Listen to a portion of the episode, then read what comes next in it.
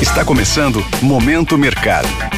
Seu podcast diário sobre investimentos e o mundo financeiro. Muito bom dia para você ligado no Momento Mercado. Eu sou a Paloma Galvão e bora para mais um episódio desse podcast que te informa e te atualiza sobre o mercado financeiro. Hoje vou falar sobre o fechamento do dia 24 de novembro, quinta-feira. Cenário internacional. Nos Estados Unidos, as bolsas não abriram por conta do feriado de ação de graças no país. As perspectivas de uma desaceleração da alta de juros pelo Banco Central americano abriram margem para aceitação ao risco. No câmbio, o índice DXY, que mede o desempenho do dólar frente a uma cesta de moedas fortes, registrou queda de 0,23%, diante da menor busca por segurança. No petróleo, os preços tiveram leve queda, ainda refletindo a recuperação da economia chinesa. Com isso, os contratos futuros fecharam no vermelho.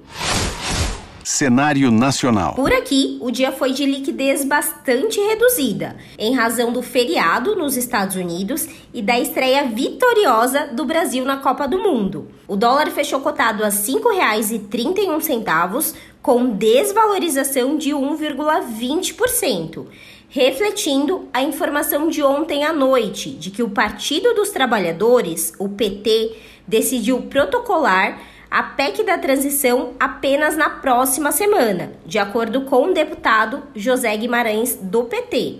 Além disso, foi bem recebido pelo mercado a informação de que o ex-prefeito de São Paulo, o Fernando Haddad, estaria disposto a assumir o Ministério da Fazenda com o economista Pércio Arida, desfavorecendo as alocações compradas ou expostas à variação cambial. Na renda fixa, as taxas de juros futuros tiveram queda firme nos principais contratos, corrigindo os excessos de prêmios embutidos nos últimos dias.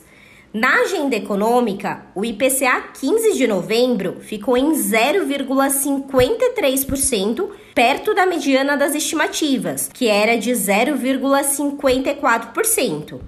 Assim, as posições aplicadas, que apostam na queda dos juros futuros, fecharam no terreno positivo. Na bolsa, o Ibovespa encerrou o dia com forte alta de 2,75% aos 111 mil pontos, com destaque positivo para as ações da Petrobras, que subiram mais de 3%.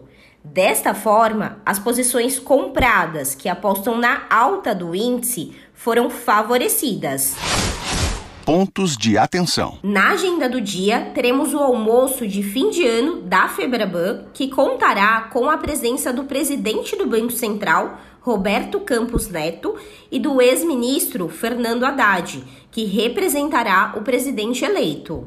Sobre os mercados, agora pela manhã, as bolsas asiáticas fecharam majoritariamente em baixa, pressionadas por temores de que o aumento de casos de Covid-19 pese sobre a economia. Na Europa, os índices estão sem direção única em Nova York, os mercados fecham mais cedo devido ao feriado de ação de graças. Desta forma, termina o Momento Mercado de hoje. Agradeço a sua audiência, um excelente dia, bons negócios e até a próxima. Valeu!